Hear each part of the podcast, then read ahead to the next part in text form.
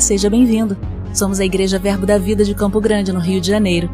E você ouvirá agora uma mensagem da Palavra de Deus. Desde que ela transforme a sua vida.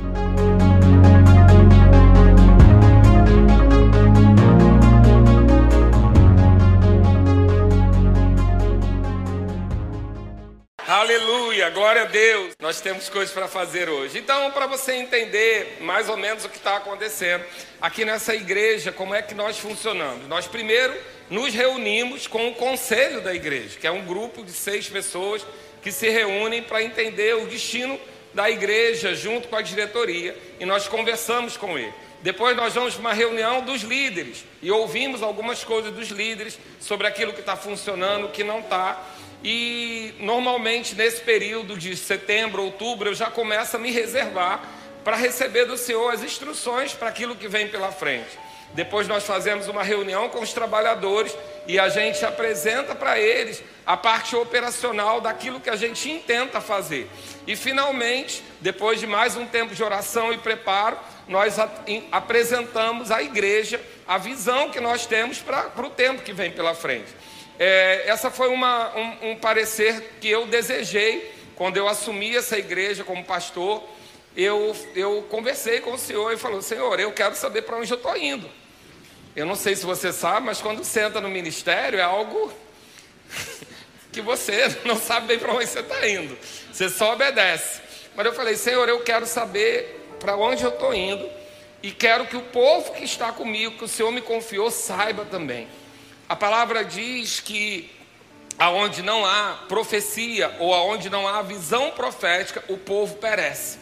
Mas nós não vamos viver isso, porque essa igreja almeja a visão profética, almeja a visão de Deus. O que é a visão profética? Nós temos a nossa inteligência, temos o nosso conhecimento, temos os dados, colhemos dados para tomar algumas decisões que são operacionais e naturais.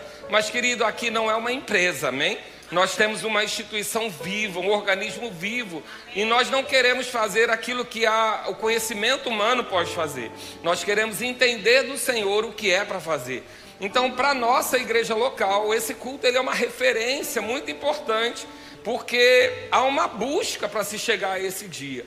Amém? Há um tempo para se chegar a esse dia. Não é um culto de, de adivinhação, não é um culto místico, onde a gente quer ver entender o futuro, não, a gente quer entender o que Deus quer para a gente.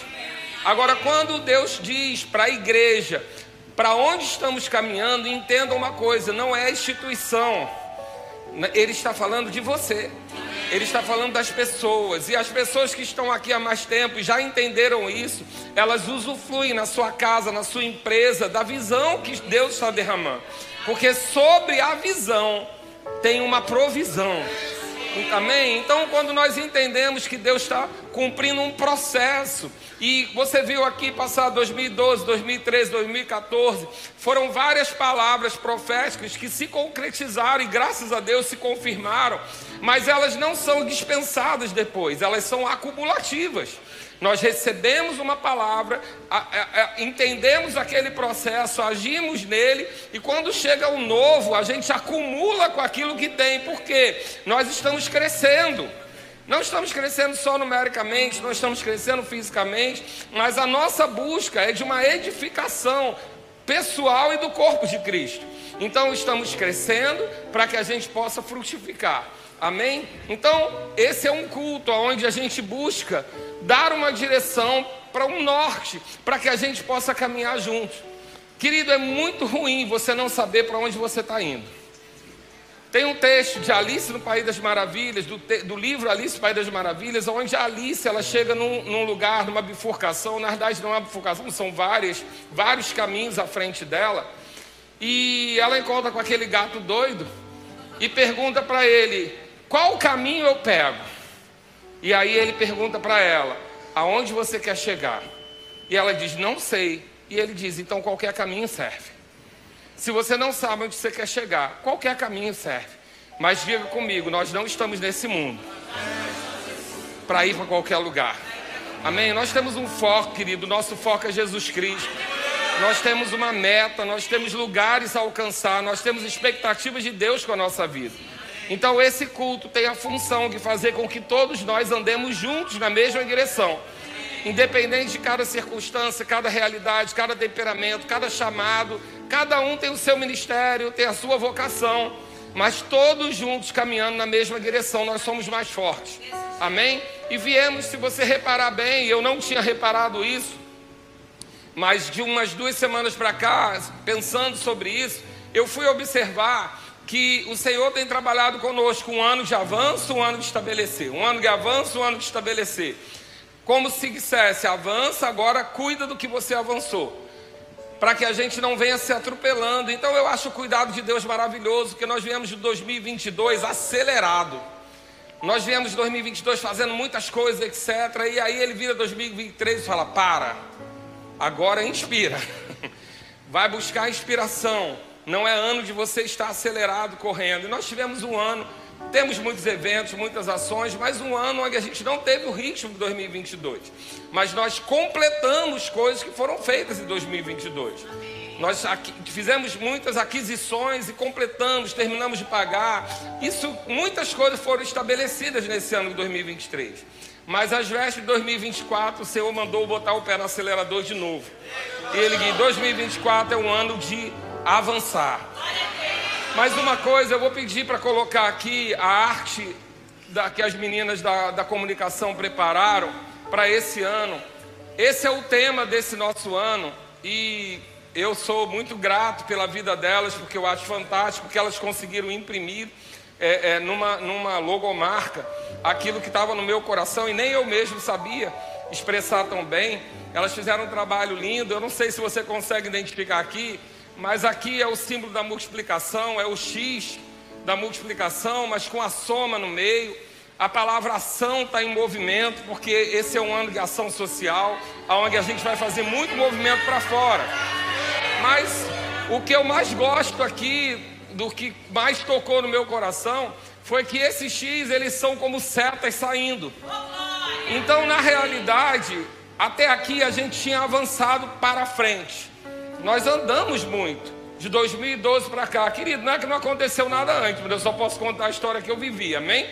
Eu sei que se andou muito desde o início dessa igreja até 2012, mas de 2012, daquilo que nós recebemos até hoje, a gente avançou muito, a gente andou muito para frente, a gente cresceu, avançou, prosperou, mas agora o Senhor disse que não é mais só para andar para frente, agora Ele disse que é para espalhar para vários lados. Agora são muitas coisas acontecendo ao mesmo tempo. A multiplicação ela tem esse aspecto. Eu não vou explicar tudo de novo. Expliquei no culto da manhã.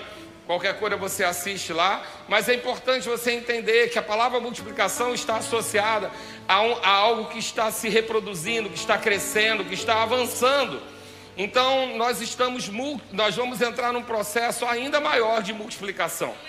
E essa palavra ela tem que estar no meu coração e no seu coração, porque já era difícil se você não estivesse dentro quando estava andando para frente. Você podia ser atropelado. Agora imagina se está indo para todos os lados e você ficar no meio desembaraçado. Não, querido. Você está vindo aqui hoje porque você vai receber a capacidade de andar nessa movimentação. Amém? São muitas coisas que vão acontecer. E você, qual a graça que nós temos? Nós temos um corpo já, onde cada um tem um chamado e um dom. Então você não vai precisar estar fazendo tudo. Vão ter pessoas chamadas para fazer cada coisa mas vai ser com leveza, vai ser com graça, com a capacitação que Deus te deu, amém? Então eu quero falar hoje para você um pouco. Nós falamos pela manhã, o povo da manhã recebeu a parte mais. A gente teve uma tratativa de manhã. Eu avisei que de manhã a gente ia ter uma conversa, mas que a partir de agora a gente vai ter as boas notícias. Mas era necessário se colocar o princípio de que Deus tem expectativa na sua multiplicação. Ele te criou para multiplicar. Amém? Então a gente sabe que não havendo a profecia, o povo se corrompe. Mas diga comigo, nós estamos no lugar onde a visão profética ela vai ser sempre liberada. Amém, querido? Sempre liberada. Nós honramos a profecia, nós honramos o apostolado, nós honramos os cinco dons. Nós cremos que uma igreja madura precisa apresentar a unção dos cinco dons. E nós já estamos vivendo isso, amém? Glória a Deus. Então agora nós vamos falar, observar uma coisa. Eu vou precisar, eu já combinei com a mídia, eles vão botar aqui muitos versículos para você não precisar abrir a Bíblia em todos. Mas eu quero cravar no seu coração uma informação de que há uma bênção para multiplicação. Uma bênção que multiplica. E eu quero voltar só a observar, não precisa abrir, é um texto conhecido. Gênesis 1, quando Deus criou o homem, ele cria da seguinte forma: Criou Deus, pois o homem, a sua imagem, a imagem que Deus o criou. Homem e mulher os criou.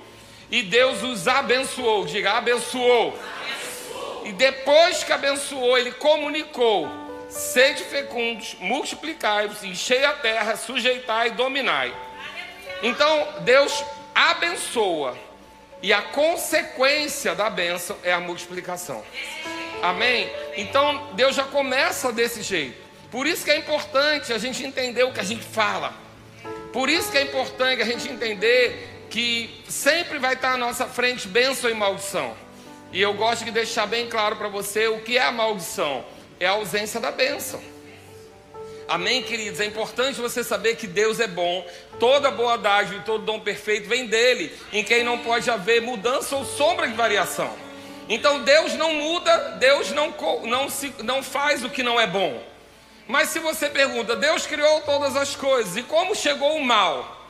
O mal é a ausência do que Deus criou. Deus criou o que era bom e disse para o homem: tem uma árvore ali, e nela tem o bom e o mal.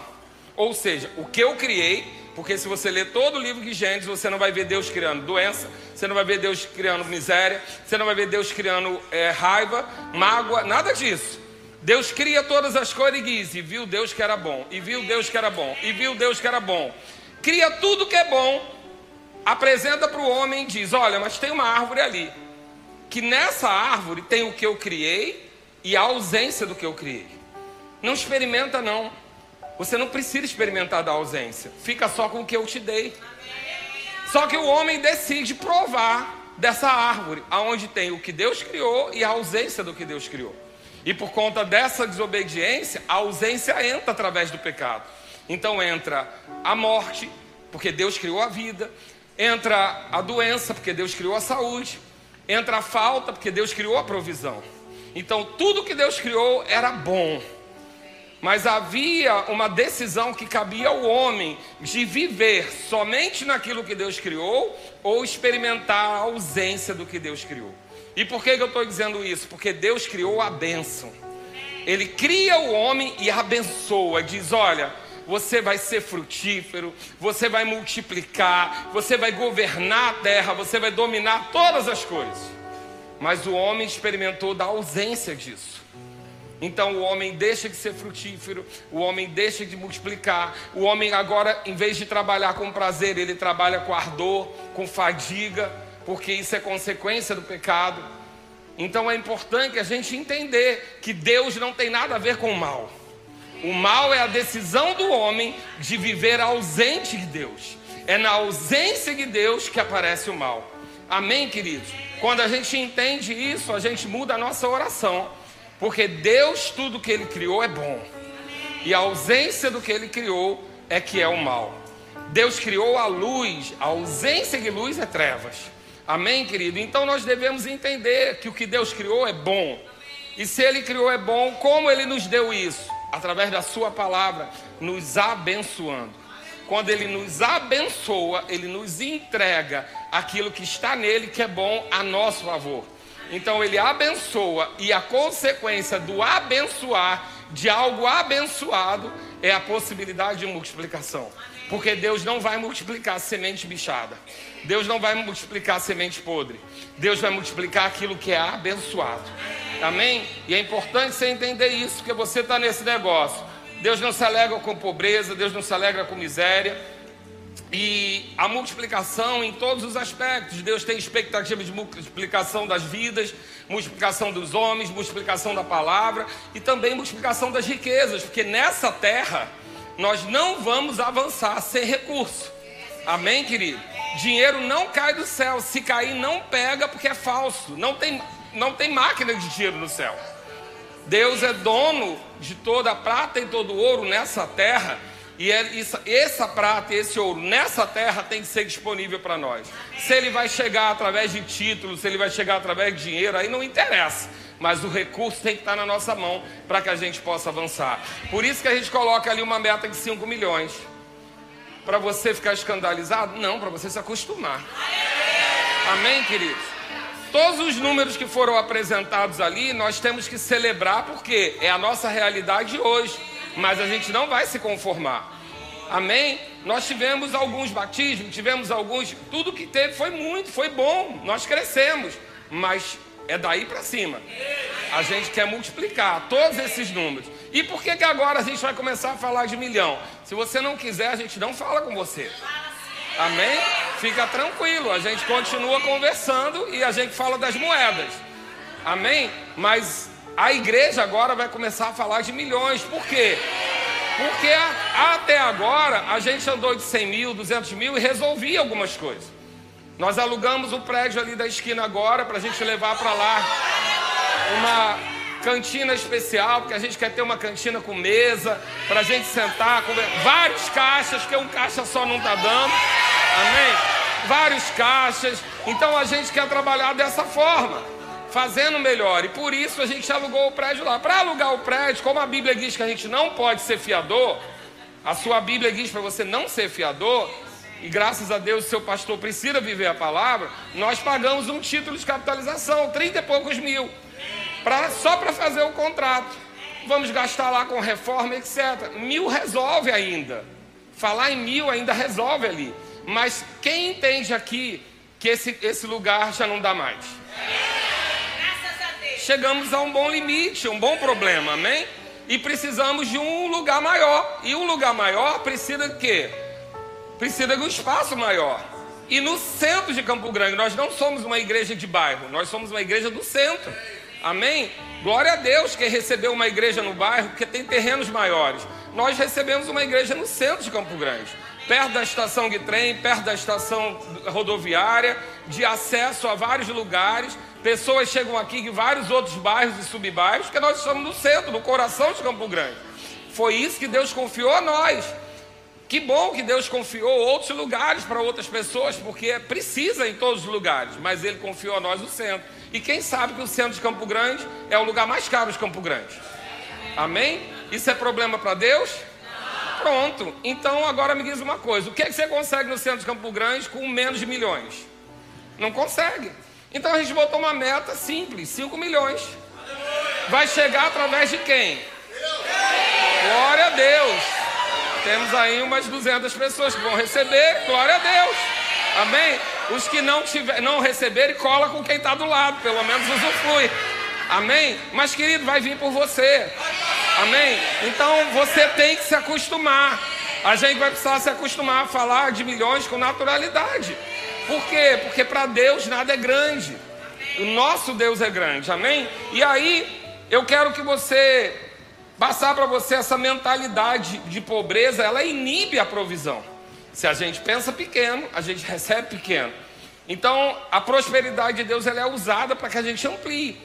E isso vai chegar ao tempo. Nós estamos maduros, nós podemos frutificar. Amém? Gênesis 17 vai falar sobre Abraão na idade de 99 anos, apareceu o Senhor e disse: Eu sou o Deus Todo-Poderoso, anda na minha presença e ser perfeito. Farei uma aliança entre mim e ti, aliança, bênção, e te multiplicarei extraordinariamente. Diga comigo, não é só multiplicar, é de forma extraordinária.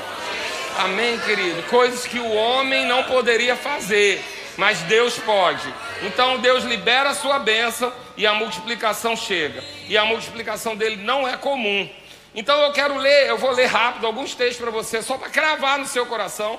E eu vou pedir para a mídia colocar rápido aí, eu passei todos para ele. Mas eu quero que você entenda como que a bênção ela está associada à consequência da multiplicação. Começando lá em Adão, Gênesis 1, quando criou, já li e Gênesis 1, 27 e 28. E Deus abençoou e lhe disse: Ser fecundo e multiplicai-vos.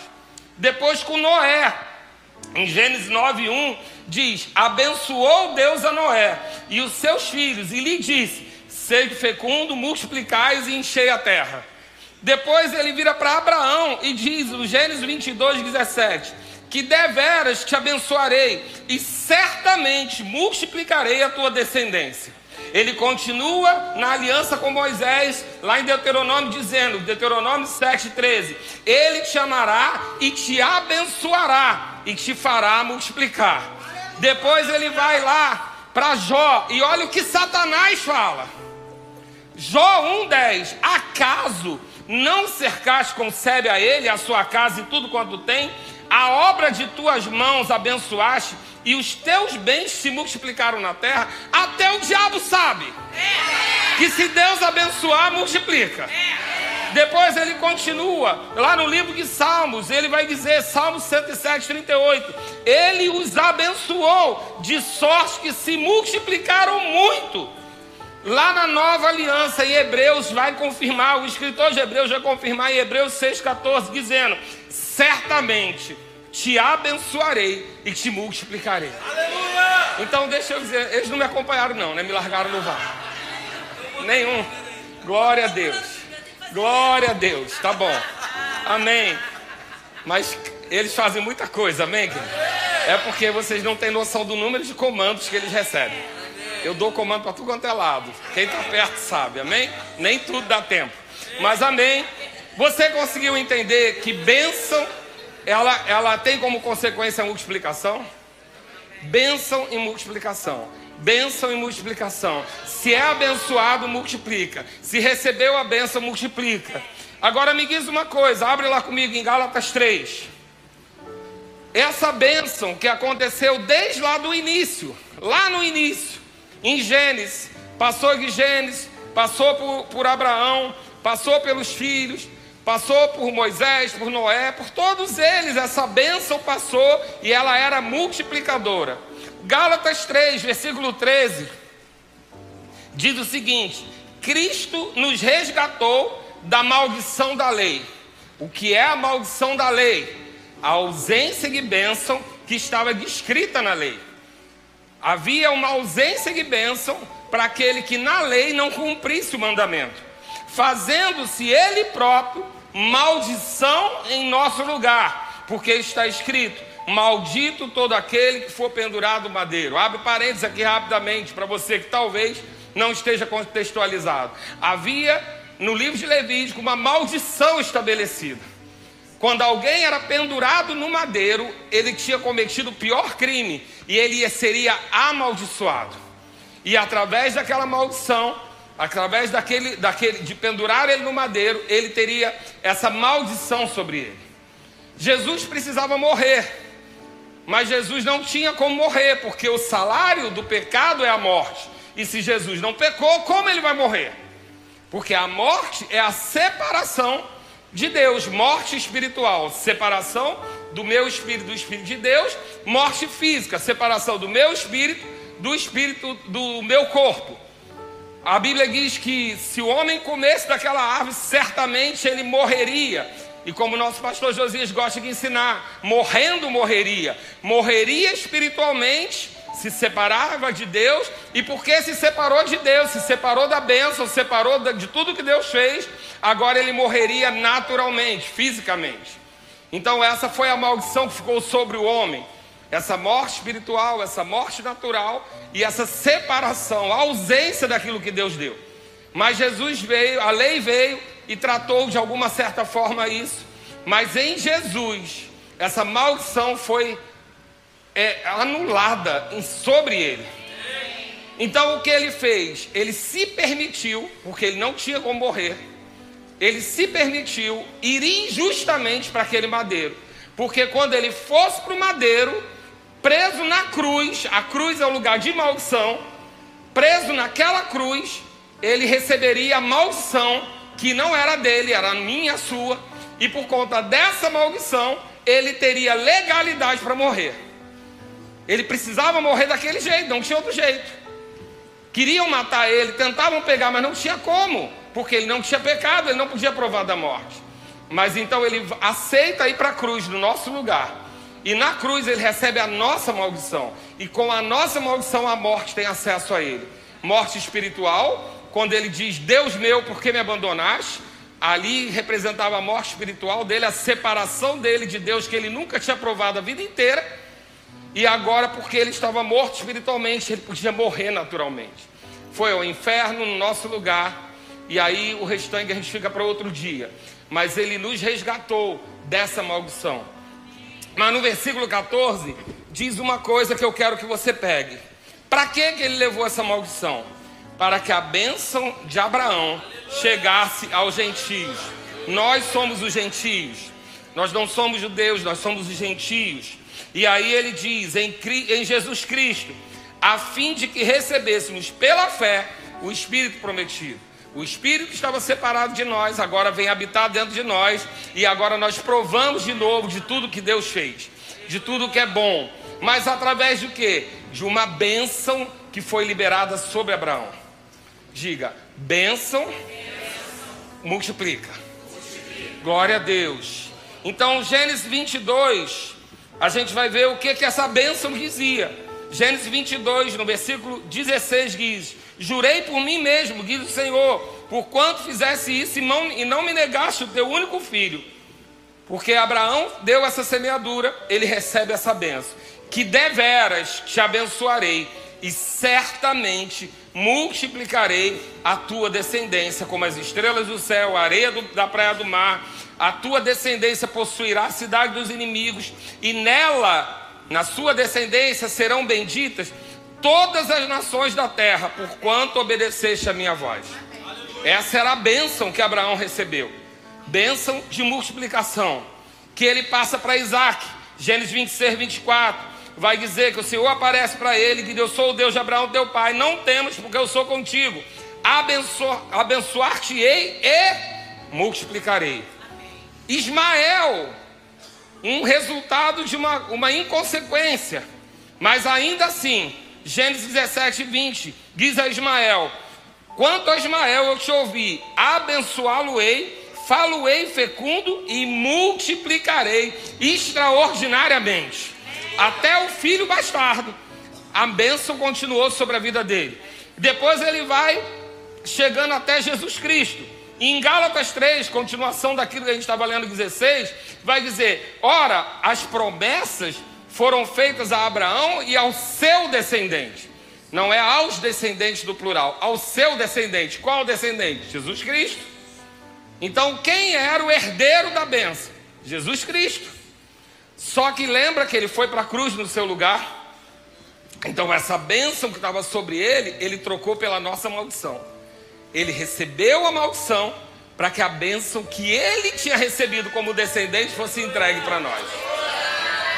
E aí, lá em Deuteronômio 30, 16, diz assim: E se guardares os mandamentos que hoje te ordeno, que ames ao Senhor teu Deus, ande nos seus caminhos e guarde os seus mandamentos, os seus estatutos, os seus juízos, então viverá e te multiplicará, e o Senhor teu Deus te abençoará na terra. Mas isso é lei. A lei, como a Bíblia diz, serviu de aio, de tutor. Ou seja, havia uma benção sobre Abraão os homens não estavam usufruindo dessa bênção porque estavam vivendo desordenadamente. Deus criou uma lei, estabeleceu: se você viver assim, você vai ser maldito. Se você viver assim, você vai ser bendito. Isso era lei. Porque a lei precisava servir de tutor, porque as pessoas não sabiam o que é um tutor, o que é um aio. Alguém que pega uma criança e conduz ele até que ele receba a herança. A lei foi para nós um aio, um tutor, alguém que nos conduziu, ser humano, até que ele tivesse condição de receber herança. Mas não é a palavra final. A lei nos conduzia e a gente vai fazer diferenciação da vida que Deus quer e da que não quer. Não quer dizer que você pode viver de qualquer maneira e você vai ser abençoado. Ou a benção vai se manifestar na sua vida. Não, isso continua valendo. Mas na lei o homem não tinha como saber usufruir simplesmente da paternidade de Deus, de ser abençoado porque é filho. Então o que ele fazia? A gente vai impor algumas regras. Se você cumprir essas regras, você vai ser abençoado. Se você não cumprir, você vai ser amaldiçoado. Um tutor. O tutor para uma criança que não sabe definir sozinho. Não tinha condição de receber herança. Mas em Gálatas 3,24, a gente vai falar sobre esse. Ah, em Gálatas 3,29, vai dizer: E se sois de Cristo, também sois descendente de Abraão e herdeiro segundo a promessa. Amém. Então deixa eu te dizer uma coisa: o que você fez para receber essa benção? Nada. Não fez nada. Você não podia fazer. Mas ele fez no seu lugar. Ele era o descendente, ele recebeu a benção, ele pegou a nossa maldição e nos entregou a benção de bandeja. Aí você pode dizer, mas é bom demais para ser verdade. Mas é. Diga comigo, é bom demais, e é verdade. Nós somos abençoados em Cristo Jesus. E se sois de Cristo, também sois descendente de Abraão e herdeiro segundo a promessa. Então, herdamos a promessa, somos abençoados, e se somos abençoados, multiplicamos. Porque você viu todas as vezes aonde Deus abençoou, a consequência era multiplicação. Quem é abençoado aqui? Oh, glória! Então vamos multiplicar. Porque a palavra vai se cumprir na nossa vida. Abençoado, o verbo da vida de Campo Grande foi abençoado e multiplicou extraordinariamente. Extraordinariamente. 2 Coríntios 9 vai mostrar para nós que nessa nova aliança isso permanece. Ora, aquele que dá semente ao que semeia e pão para alimento também suprirá e aumentará a vossa sementeira. E fará o quê? Multiplicará os frutos da vossa justiça. Como? enriquecendo-vos em tudo para toda generosidade, a qual faz que, por nosso intermédio, sejam tributados graças a Deus. Enriquecer em quê? Em quê? Então é em saúde, é em paz, é em alegria, é em provisão, é em prosperidade, é em alegria, em tudo. Tudo é tudo. Então em todas as áreas. A gente não está falando só de dinheiro, dinheiro é importante. Mas, querido, dinheiro é importante se ele vier liberado para sua mão. Porque você pode receber dinheiro e sem saúde entregar o seu dinheiro todo na mão do médico. Você pode receber dinheiro e sem paz entregar o seu dinheiro todo na mão do advogado. Não é isso que Deus quer para você. Ele quer que você enriqueça em tudo. Para quê? Para toda generosidade. Olha na NVI como ele diz esse mesmo texto: vocês serão enriquecidos de todas as formas Glória. Vou ler de novo, que só Mira pegou. Vocês serão enriquecidos de todas as formas, para que possam ser generosos em qualquer ocasião. E por nosso intermédio, a sua generosidade resulte em ação de graça a Deus. Então entende uma coisa: não é sendo pobre faltando que você vai render graça a Deus. Ensinaram isso pra gente um monte de tempo. Não, querido. Bota uma camiseta de vereador, bota um preguinho no seu chinelo havaiano arrebentado e vai falar de Deus. Ninguém quer te ouvir, querido. Ninguém quer te ouvir. Veja bem, eu não estou falando contra alguém que está vivendo uma situação, mas estou falando aquilo que Jesus veio fazer: pregar o evangelho ao pobre. O que, significa evangelho? Boa notícia. Qual a boa notícia para o pobre? Deixar de ser pobre. Amém? O que é pobreza? Pobreza é você só ter o suficiente para você. Isso é pobreza. Miséria é quando falta o necessário. Pobreza é o que? Quando você só tem o suficiente. Aí você fazia aquela oração religiosa: Pai, eu só quero o suficiente. Egoísmo. Você só quer para você. Está se lixando para os outros. Não, Deus chamou você para ser rico. Você precisa ter para você e tem que sobrar. Ah, mas o que é ser rico? Quantos dígitos na minha conta? Não interessa, querido. Tem gente que é rica com um salário mínimo. Tem gente que é rica com muito dinheiro. Tem gente que é miserável com muito dinheiro. Porque o que é riqueza? É você ter o suficiente para você, a sua provisão e poder abençoar o outro. Então ele está dizendo aqui: vocês serão enriquecidos de toda forma. Vocês serão enriquecidos de toda forma. Vai vir de todo lugar, vai vir de toda maneira. Um vai ser por ideia, outro vai ser por trabalho, outro vai ser por inspiração, outro vai ser, seja como for, de todas as formas. O Senhor quer derramar sobre a sua vida para quê? Para você multiplicar. Porque se você é abençoado, você multiplica. Se você é abençoado, você multiplica. Se você é abençoado, você não fica parado. Se você é multiplica. Amém, querido? Agora, o que, que eu faço para receber essa bênção? Efésios 1, 3 diz: Bendito Deus e Pai do nosso Senhor Jesus Cristo, que nos tem abençoado com toda sorte de bênção espiritual nas regiões celestiais. Ele já abençoou. Mas ele diz aqui que continua, nos tem abençoado, é um processo contínuo. Tem bênção para hoje, tem bênção para amanhã, tem bênção para depois de amanhã. Tem bênção para você seguir. Ele nos tem abençoado. Com que tipo de bênção? Toda, toda sorte de bênção.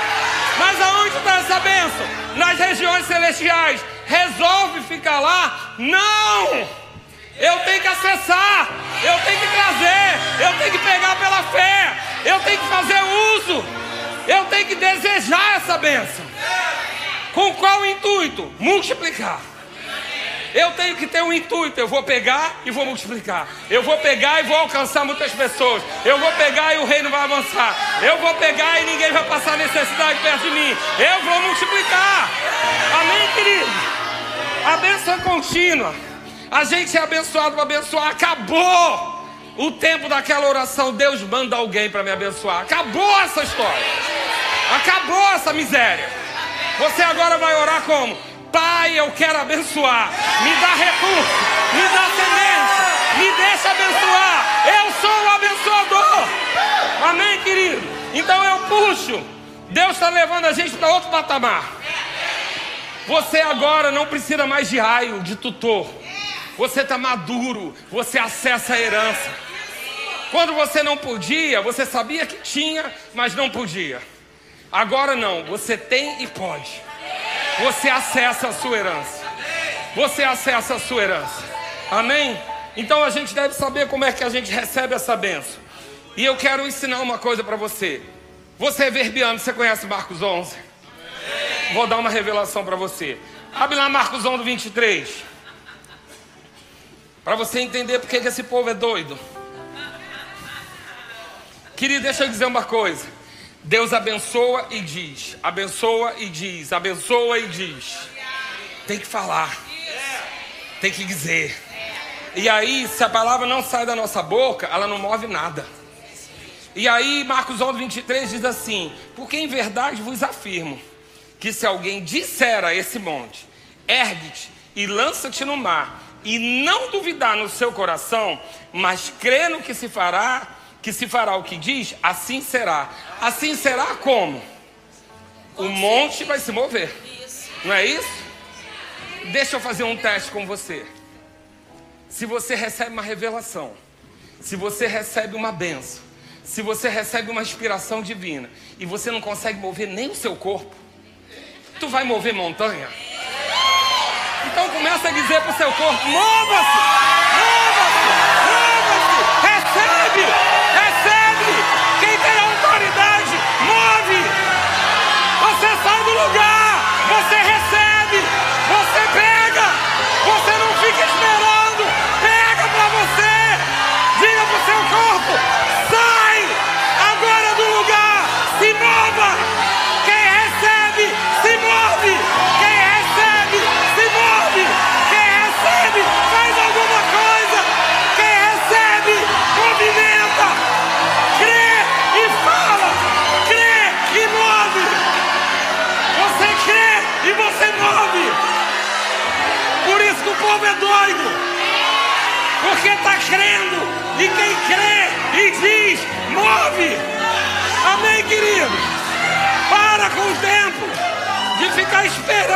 Alguma coisa acontecer.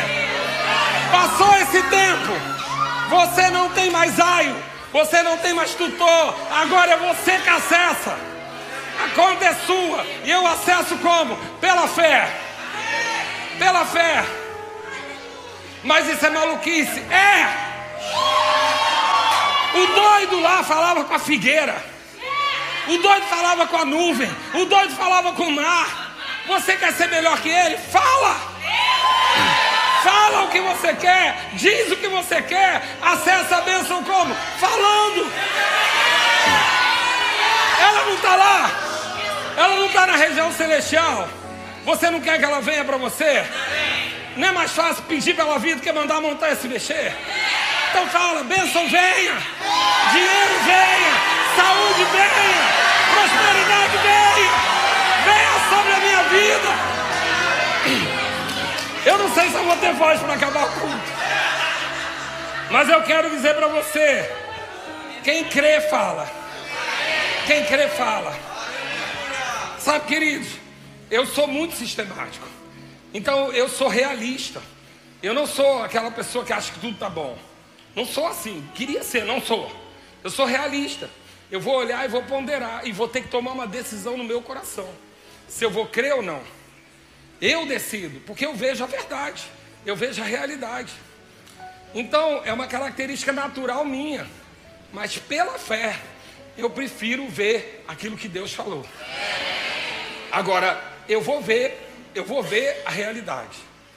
E vou saber que Deus falou outra coisa. Eu vou ter que decidir no que, que eu creio.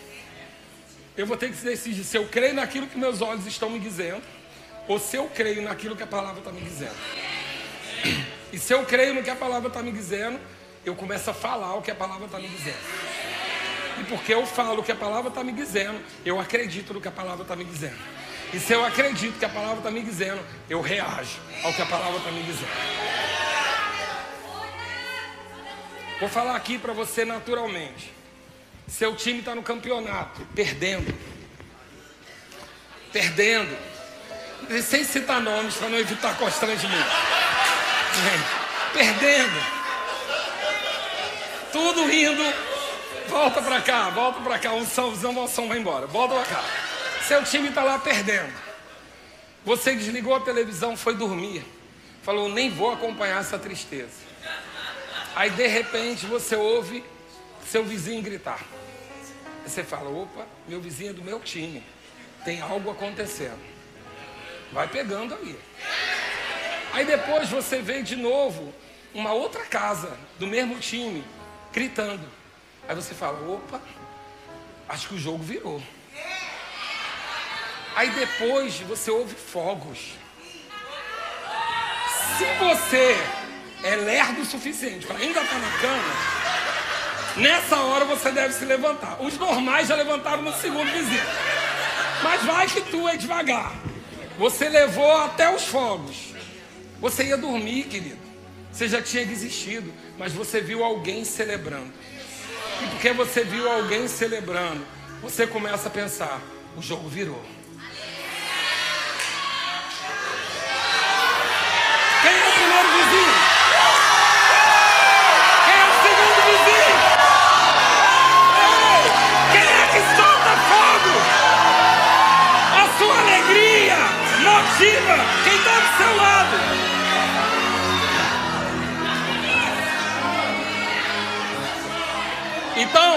Quando você celebra, você ativa a fé em você e no vizinho que desistiu do jogo.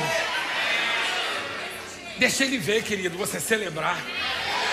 Porque se eu dissesse agora para alguns times aqui que o jogo virou, você Posso cantar?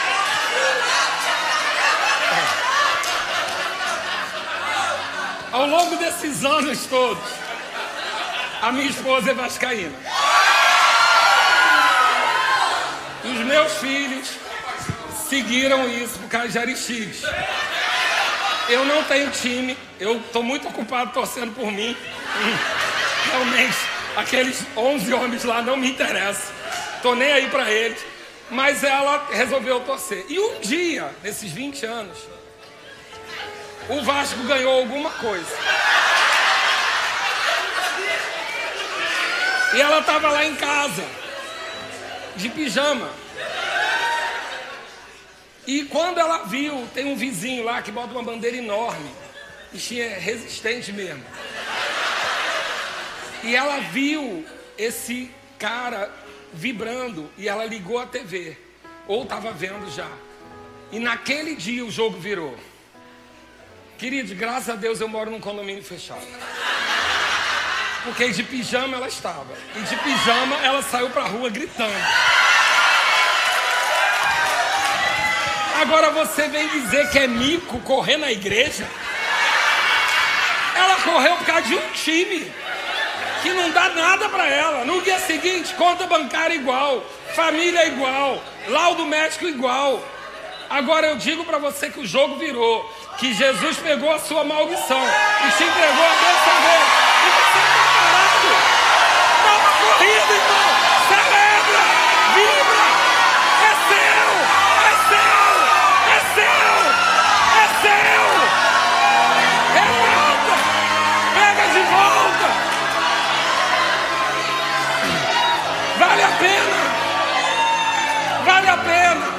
E deixa eu dizer, esse time não vai te decepcionar. Vale a pena. Porque você ativa a sua fé e ativa a fé do seu vizinho.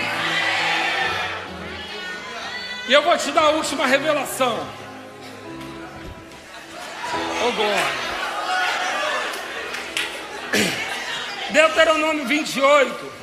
Lembra que você está falando de multiplicação. De manhã eu expliquei a expectativa de Deus na gente multiplicar.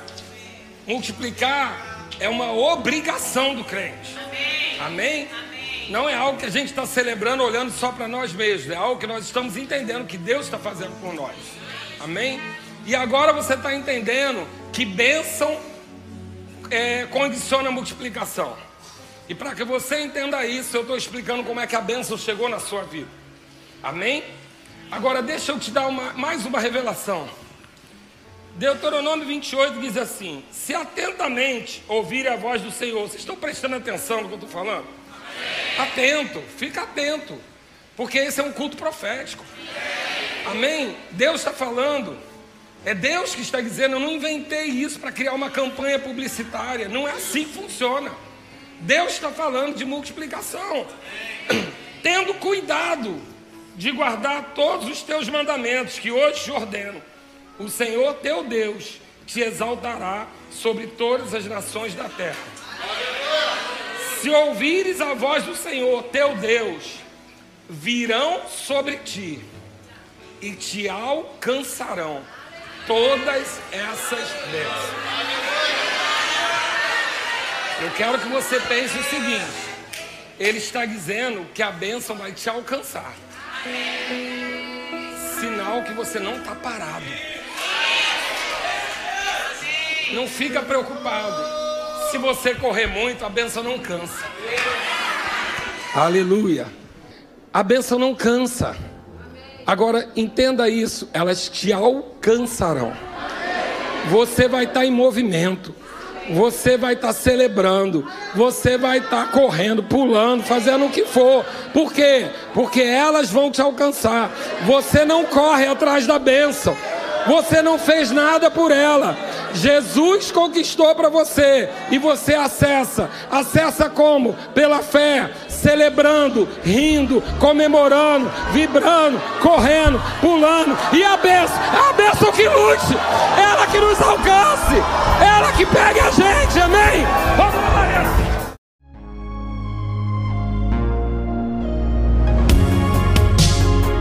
Ouça outras ministrações em nosso site verbodavida.com barra Campo Grande RJ. Nos acompanhe também em nossas redes sociais, Facebook, Instagram e YouTube. Seja abençoado na prática dessa palavra.